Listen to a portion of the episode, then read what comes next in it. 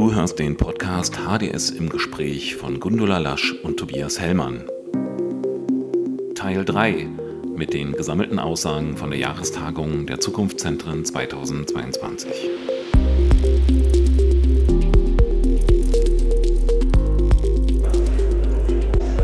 Ich bin Felix Erler.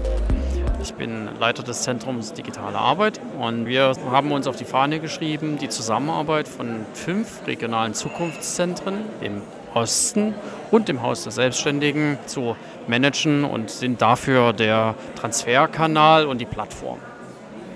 Wir hatten natürlich erstmal eine Startphase, auch eine Findungsphase, ist ganz klar. Also ich sehe vor allem auch fünf regionale Zukunftszentren im Haus der Selbstständigen, die ihre Bedarfe, die sie in der Region haben, vor allem erstmal erhoben, analysiert haben und quasi danach auch adressiert. Es sind Zukunftszentren, die nicht immer das Gleiche tun und jeder für sich eine gute, funktionierende Lösung entwickelt haben. Wir sind sozusagen Plattform und die Plattform kann natürlich erst irgendwie auch nur funktionieren, wenn jeder was einzubringen hat. Und in dem Moment, wo wir die Plattform auf den Markt geworfen haben, konnten wir sozusagen hantieren mit den einzelnen Assets jedes einzelnen Zukunftszentrums. Das heißt, ich konnte die sozusagen anfragen für bestimmte Schwerpunkte und aufzeigen. Was lief gut und was weniger? Es gibt eine Zusammenarbeit der Projektleiter in Sachsen, Brandenburg und Mecklenburg-Vorpommern mit einem gemeinsamen Beitrag, einer Wissenschaftspublikation. Es gibt entwickelte Demonstratoren in Mecklenburg-Vorpommern, die eingesetzt wurden in Sachsen. Es gibt so einen genannten Z-Radar, den haben die Thüringer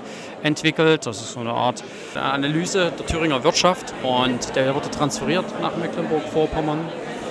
Sachsen-Anhalt und Brandenburg arbeiten schon per se, auch aufgrund der Trägerschaft, eng miteinander zusammen und tauschen sich aus. Also wir haben das sozusagen, diese Zusammenarbeit, Plattform mit Leben erfüllt, indem wir sporadisch mit Beispielen gearbeitet haben. Manchmal haben wir mehr unterstützt, manchmal weniger. Wichtig, das Herzstück aus meiner Sicht für die Zukunftszentren in Ostdeutschland, also die ESF-Zukunftszentren, sind die Fokusgruppen. Arbeitsgruppen, wo die Spezialisten aus den jeweiligen regionalen Zukunftszentren sich zusammenfinden, Thema adressieren können, sich austauschen können. Das ist quasi hier der Veranstaltung, ist quasi der Kulminationspunkt, wo wir sozusagen diese Plattformarbeit einfach auf ein neues Level heben, indem wir sozusagen eine gemeinsame Veranstaltung mit dem KIWW haben und quasi die Plattform Ost mit der Plattform West plus Berlin verschmelzen kann und wird. Was wünschst du dir für die Arbeit in der nächsten Förderperiode? Wir müssen immer ein bisschen die Ressourcen im Blick haben. Manchmal lohnt es sich überregional zu denken. Und in dem Punkt, wo das so ist, kann neben das ein koordinierendes Zukunftszentrum einfach ein sehr guter Kanal sein. Wir haben einfach eine große Luft und das ist quasi unser Eigenverständnis, breit zu denken, groß zu denken, vielleicht kleinere Diamanten in den regionalen Zukunftszentren sichtbar zu machen, die sonst nur verborgen schimmern. Ich würde mir halt wünschen, dass wir so offen sind, in dem Gesamtprogramm, dass jeder Akteur, der irgendwo für das Programm unterwegs ist, immer mal Bock, Lust und Laune hat, eines seiner Lernnuggets, seiner wissenswerten Dinge mit uns im Netzwerk zu teilen. Und dann, glaube ich, wäre ich schon sehr happy. Ich bin Philipp Albrecht, bin Teil der Projektleitung des Zukunftszentrums Brandenburg. Qualifizierungs- und Prozessberatung sind ja Hauptaufgaben des Zukunftszentrums Brandenburg. Genau, wobei wir gar nicht mit diesen Begriffen rausgehen. Wir haben uns das so überlegt, dass wir mit den Begriffen Wissen und Machen rausgehen, dass die vielleicht greifbarer sind. Wir haben uns das so gedacht, Wissen, also es gibt viele neue Themenfelder und Herausforderungen, wo es noch Wissenslücken gibt bei Betrieben und da können wir unterstützen. Und Machen ist dann tatsächlich, dass wir niedrigschwellig, kleinschrittig heranführen an Themen und wirklich ins Erleben kommen. Also vielleicht Ideen mitbringen, wie Betriebe so die ersten Schritte hin zu einem Thema, zur Digitalisierung, was auch immer, Mitarbeiterbindung, was halt die Herausforderungen und Themen sind, wie sie das angehen können. Was wir erstmal auch lernen mussten, dass wir natürlich nichts auf dem Reißbrett uns überlegen sollten, sondern erstmal herausfahren, die Betriebe kennenlernen, was sie umtreibt, wo sie Unterstützung brauchen was ihnen unter den äh, Nägeln brennt und dann sich Gedanken zu machen, wo, an welcher Stelle können wir sie unterstützen und an welcher Stelle haben wir auch Kompetenzen im Team. Wir mussten sowohl uns als Konsortium und Team erstmal genau kennenlernen und unsere Stärken und dann auf der anderen Seite auch die Bedarfe und Themen der Betriebe. Und dann macht es natürlich Sinn, das zusammenzubringen. Und das hat sich dann herausgestellt, dass es gefruchtet hat und die Betriebe auch mehr und mehr den Kontakt gesucht haben und sehr auch dankbar waren für die Unterstützung, weil das einfach Herausforderungen sind, die teilweise komplex sind und sie total den Blick von außen schätzen. Wenn Betriebe auf uns zukamen oder an unseren Formaten teilgenommen haben, dann war irgendwie schon so ein Grundinteresse da oder eine Fragestellung oder ein Interesse, sich irgendwie weiterzuentwickeln oder das ist erstmal ein Einfallstor. Da kann man ja sich weiter langhangeln und weiter ins Thema einsteigen, wo jetzt konkret der Bedarf liegt und wo wir vielleicht als Zukunftszentrum mit reingehen können und unterstützen können. Und also wir bekommen immer das Feedback und das finde ich das Schöne und das macht mich dann mehr oder weniger glücklich und zufrieden, wenn Sie sagen, dass Sie die Arbeit mit uns schätzen, weil die auf Augenhöhe ist, weil es auch authentisch ist und wir auch sympathisch sind ja, und gemeinsam sich auf den Weg begibt und wir nicht hinkommen und sagen, wir haben jetzt hier schon die Lösung parat, sondern das einfach gemeinsam eruieren, gemeinsam das Problem durchdringen und dann Lösungen, Maßnahmen entwickeln. Können sich die KMUs eine längerfristige Zusammenarbeit vorstellen? Das war auch mit die größte Erfahrung, die wir gemacht haben. Erstmal beginnt so ein Kennenlernprozess und der kann schon über Monate dauern. Es wird Vertrauen erstmal aufgebaut. Sie lernen unsere Kompetenzen kennen und unsere Themen. Wir lernen erstmal deren Welt kennen. Das ist für uns erstmal auch eine Blackbox. Dann kommt es dahin, dass man schon ein, zwei Themen sich herauspickt, die sie jetzt konkret angehen wollen. Ja, da kann man schon bei in der Begleitung von 12 bis 18 Monaten landen. Die Beratung oder die Prozessberatung, vertiefte Beratung, wie es immer gesagt wird in dem Programm, das ist irgendwo am Ende auch logisch. Vor Ort sein, in der Region sein, die persönlich zu treffen. Das kann man teilweise digital machen und auffangen, aber am Ende entsteht dann doch die Verbundenheit und so ein Vertrauensaufbau wirklich im Persönlichen. Wie entwickelt sich das Zukunftszentrum Brandenburg? Total positiv, weil grundsätzlich das Konsortium, das Projektteam bleibt. Wir sogar noch Kompetenzen dazu bekommen. Wir haben jetzt zwei, drei Jahre Erfahrung gesammelt. Vorfreude auf noch mehr Themen. Digitaler Wandel, Digitalisierung war jetzt ein Hauptthema, genauso wie dann künstliche Intelligenz. Und jetzt geht man ja eher dahin, dass man sagt, das ist Mitte zum Zweck für mehr Nachhaltigkeit oder mehr Gleichheit oder mehr Diversität. Also es kommen noch mehr Querschnittsthemen dazu. Gib mal bitte einen praktischen Einblick. Wir haben einen Ferienpark begleitet, also einen Tourismusbetrieb und sind da hingefahren. Und es gab erstmal eine ganze lange Liste. Es war ein vierstündiger Kennenlerntermin und es war eine riesige Liste an Themen.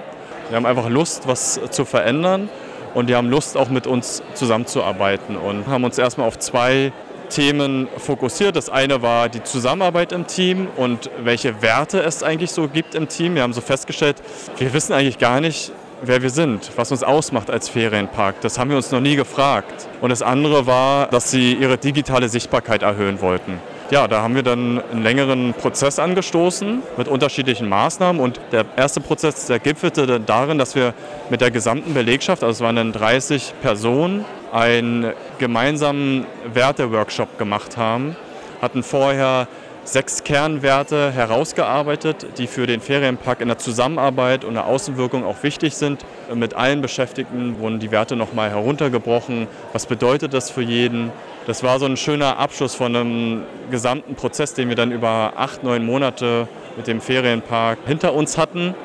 Und jetzt kamen sie vor zwei, drei Wochen bei unserer Netzwerkveranstaltung auf uns zu oder wir kamen wieder ins Gespräch und dann haben sie gesagt, wir sind richtig froh, wenn wir jetzt nochmal im Winter uns mit euch hinsetzen können, weil wir wieder so in unserem Tagesgeschäft drin waren und ihr uns immer wieder herausholt und wir immer dann wieder so eine Außenperspektive mal wieder einnehmen.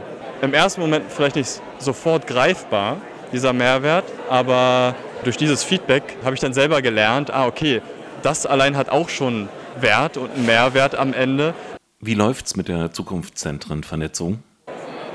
Also es gibt schon Zukunftszentrum übergreifend Fokusgruppen und ich war in den letzten Jahren Teil der Fokusgruppe Beratung. Nicht immer läuft eine Beratung, ein Beratungsprozess glatt. Und da war ich immer sehr an den Lösungen und Ideen und Perspektiven interessiert. Und ich finde, das ist dann der große Mehrwert in der Vernetzung. Das geht online, das muss nicht in Präsenz sein, diese Treffen. Von daher würde ich mir wünschen, dass die bleiben und dass wirklich der ganz starke Fokus ist auf praktische Beratungsfälle. Mein Name ist Sünke Knoch vom Regionalen Zukunftszentrum für Künstliche Intelligenz und digitale Transformation in Saarland und Rheinland-Pfalz. Ich selber bin seit zehn Jahren wissenschaftlicher Mitarbeiter am Deutschen Forschungszentrum für Künstliche Intelligenz in Saarbrücken. Wir haben die Konsortialleitung des RZZKIs inne. Ich habe selber lange im Bereich Industrie 4.0 geforscht und auch im Bereich Aktivitätserkennung und Process Mining verbunden.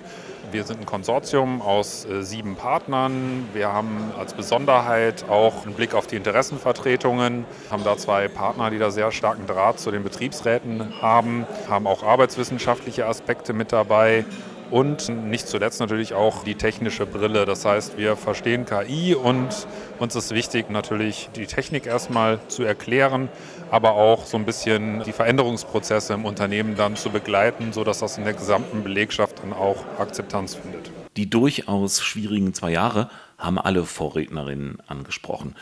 Auch, dass die Unternehmen andere wichtige Baustellen beackern. Dennoch haben wir gemerkt, dass eben das KI-Thema sehr relevant ist, dass der Wille zur Digitalisierung da ist, zur Innovation. Im Prinzip kann man sagen, es gibt immer so zwei Typen. Die einen haben schon ein Problem, haben es zeitlich oder kostentechnisch nie geschafft, es umzusetzen und suchen jetzt jemanden, der da vielleicht Abhilfe schaffen kann. Und es gibt die anderen, die noch so in der Findungsphase sind. Und auch da können wir eben durch die Einschätzung der verschiedenen Probleme vor Ort unterstützen. Wir als RZZKI haben natürlich jetzt in dieser Phase erstmal die Marke aufgebaut. Wir haben sehr viel im Bereich Öffentlichkeitsarbeit gemacht viele Veranstaltungen gehabt, sind mit vielen einzelnen Partnern jetzt im Gespräch. Äh, ein paar Highlights vielleicht. Ähm, wir hatten zum Beispiel bei einem Großunternehmen eine Veranstaltung, wo der, der Unternehmer quasi mal Einblicke gegeben hat in ein Umsetzungsprojekt mit fahrenden Robotern, gezeigt, wie er die Weiterbildung selber im Konzern umsetzt. Äh, das ist auf sehr großes äh, Interesse gestoßen bei den KMU und sind natürlich mit, mit verschiedenen Betrieben jetzt ganz konkret an Projekten dran ja, merken eben, dass dennoch trotz anderer Probleme da Bedarf besteht und wir da unterstützen können. Ja, im Prinzip sind die, die Einsatzmöglichkeiten von künstlicher Intelligenz sind recht vielfältig. Es gibt ja sehr spezielle Lösungen, zum Beispiel aus dem Bereich äh, Bildverarbeitung, wo KI natürlich sehr gut ist, äh, zum Beispiel in der Qualitätssicherung. Wir haben zum Beispiel auch ein äh, Start-up, mit dem wir kooperieren, die eine ganz spezielle Optik entwickelt haben, um aus verschiedenen Perspektiven eine Qualitätssicherung zu machen, äh, beispielsweise von Bohrungen oder auf Platinen, wo man eben nicht so einfach reingucken kann. Aber es müssen auch nicht immer diese ganz komplexen Sachen sein. Wir haben zum Beispiel auch in der Vergangenheit zusammen mit der Produktion von, von Miele in Bünde mal ein Problem betrachtet, bei dem die Personaleinsatzplanung eine Rolle gespielt hat. Das heißt, dort sind einfach die Situation, dass verschiedene Produktionslinien existieren und äh, morgens dann manchmal Mitarbeiter ausbleiben. Und die Teamleiter müssen sich dann kurzfristig abstimmen. Das ist sehr aufwendig, zeitaufwendig. Und wir haben dann eine App entwickelt, die man auf dem Tablet mitnehmen kann. Und man kann dann im Prinzip bei einem Ausfall das an die anderen Teamleiter kommunizieren. Die können Vorschlag machen und hinten dran steht eine Simulation, die dann eine Abschätzung gibt, was der Tausch der Mitarbeitenden tatsächlich für einen Effekt hat. Und so kann man recht schnell im Prinzip Personal austauschen und zu einer Verbesserung kommen. Und das ist etwas, denke ich, das ist eine einfache Lösung, eine schlanke Lösung äh, auf einem Tablet, auf einem Handy, die auch vielleicht in dem einen oder anderen Handwerksbetrieb eine Rolle spielen kann, wenn morgens die Routenplanung stattfindet, um den Kunden ja, und basierend auf den Erfahrungen jetzt der ersten Phase, wir haben vor, weiterhin Infoveranstaltungen anzubieten, weiterhin in die einzelnen vertieften Beratungen zu gehen, aber auch den Unternehmerinnen und Unternehmern einen Horizont zu bieten. Das heißt, wenn natürlich die äh, ja, Beratungstage äh, vorbei sind, was passiert dann? Und da kann man auch ein bisschen auf die Förderlandschaft verweisen, vielleicht auch auf andere Angebote. Dein Fazit zur Vernetzung der Zukunftszentren? Jetzt heute hier auf dem Markt der Möglichkeiten bei der Jahrestagung haben wir nochmal gesehen, wie viel die einzelnen Zukunftszentren beitragen. Und wir haben jetzt auch schon ganz viele Kontakte ausgetauscht und ich freue mich auch auf die Gespräche in den nächsten Tagen. Es gibt schon regelmäßige Treffen, aber jetzt durch das Zusammenbringen auch nochmal der beiden Bundesprogramme heute, glaube ich, dass wir einen, einen schönen Austausch schaffen und dass auch äh, Ideen aus den einzelnen Zentren dann in anderen Zentren genutzt werden. Das ist so eigentlich meine Hoffnung, dass wir jetzt die Dinge nicht doppelt machen. Ich habe ein interessantes Planspiel gesehen, ich habe interessante technische Realisierungen gesehen dass wir die auch transportieren können in die anderen Zentren und dass dann alle davon was haben und wir ähm, ja, Beratungskonzepte nur einmal erfinden und die dann alle nutzen können. Ja, und eine Sache, die besonders schön ist, dass wir jetzt hier durch die äh, Bündelung in Berlin einfach so nahe gekommen sind, wo wir sonst irgendwie 100 Kilometer auseinander sind, mehrere hundert Kilometer auseinander sind, sind wir heute sehr nah. Beispielsweise haben wir den Demonstrator heute mitgebracht, der in Zusammenarbeit mit einer äh, Behindertenwerkstatt entstanden ist, bei dem ein Assistenzsystem während der Kommissionierungsaufgabe unterstützt. Und äh, jetzt habe ich gerade gesehen, hier beim Zukunftszentrum Nord gibt es einen ganz ähnlichen Ansatz, eine Arbeit, wo ein Roboter eben bei der bei Montageaufgaben unterstützt. Und äh, ja, da haben wir jetzt einen schönen Austausch, einen schönen Kontakt zu der Dame, die in dem Thema promoviert. Und genau dafür sind so Veranstaltungen da und ich bin sehr froh darüber.